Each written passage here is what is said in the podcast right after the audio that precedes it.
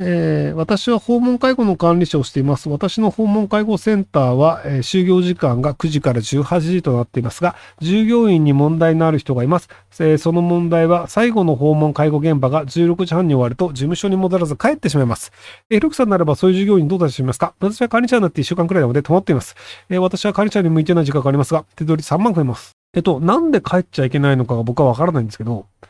その、帰っててくるというのをルールにするのは多分前もって決まってたから、それをそのまま多分やらせようとしてるんだと思うんですけど、別にその訪問介護をしてるお客さんがその高齢者の方からクレームが来てるわけではないのであれば、なんかその日報を書くとかは次の日でいいんじゃないかなと思いますけど、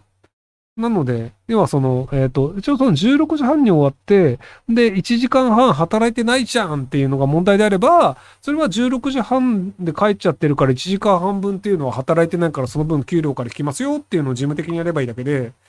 なので、なんかその、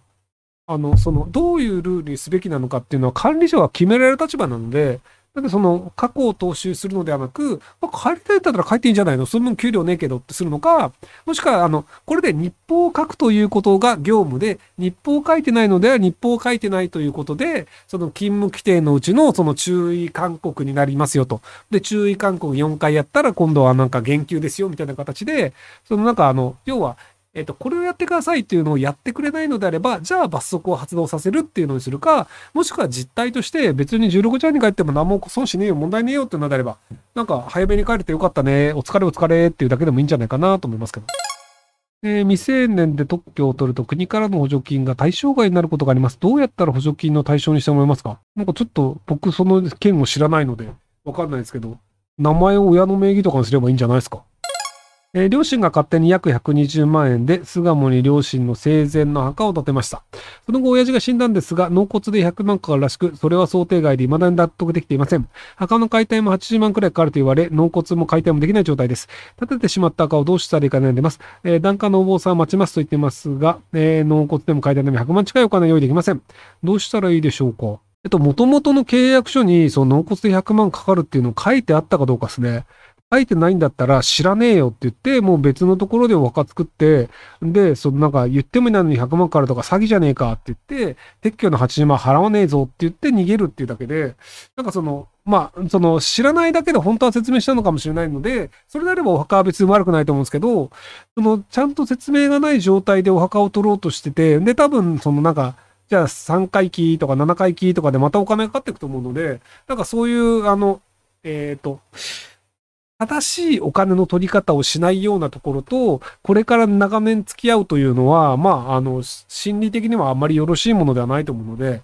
なので、あの、縁を切るっていう方がいいんじゃないかなとは思いますけど、ただ、その、もともとそういう説明しましたよ、契約書もこれですよねってなるんだったら、あ、それはそうだよねって話なので、そこは一回確認した方がいいんじゃないかなと思います。えー社会の低酸素化に最も寄与しているのが OPEC の協調減産であるので、OPEC こそが真の環境活動家ってことで良いですか？えっ、とですね、今、その OPEC、あの、その中東が、その要は今世界中がそのロシア・ウクライナ戦争のおかげで、あの、石油価格が上がってるじゃないですか。で、その、石油価格が上がって大変だ、電気代上がって大変だっていうところで、中東がもっとボロ儲けするために、石油を輸出量を減らしたんですよ。まあ、減産っていう表現をするんですけど、まあ、あの、要は石油って、あの、まあ、ある種、ほぼ無限に湧いてる状態なんですよ。あの、実態として、どれぐらいの量かわかんないけど、で、今これだけ高い状態で減産したら、めちゃめちゃ高く売れるんじゃねえっていうので、中東たちの人たちが、めちゃめちゃ高く売るために、あの、石油の輸出量を減らしてるんですよ。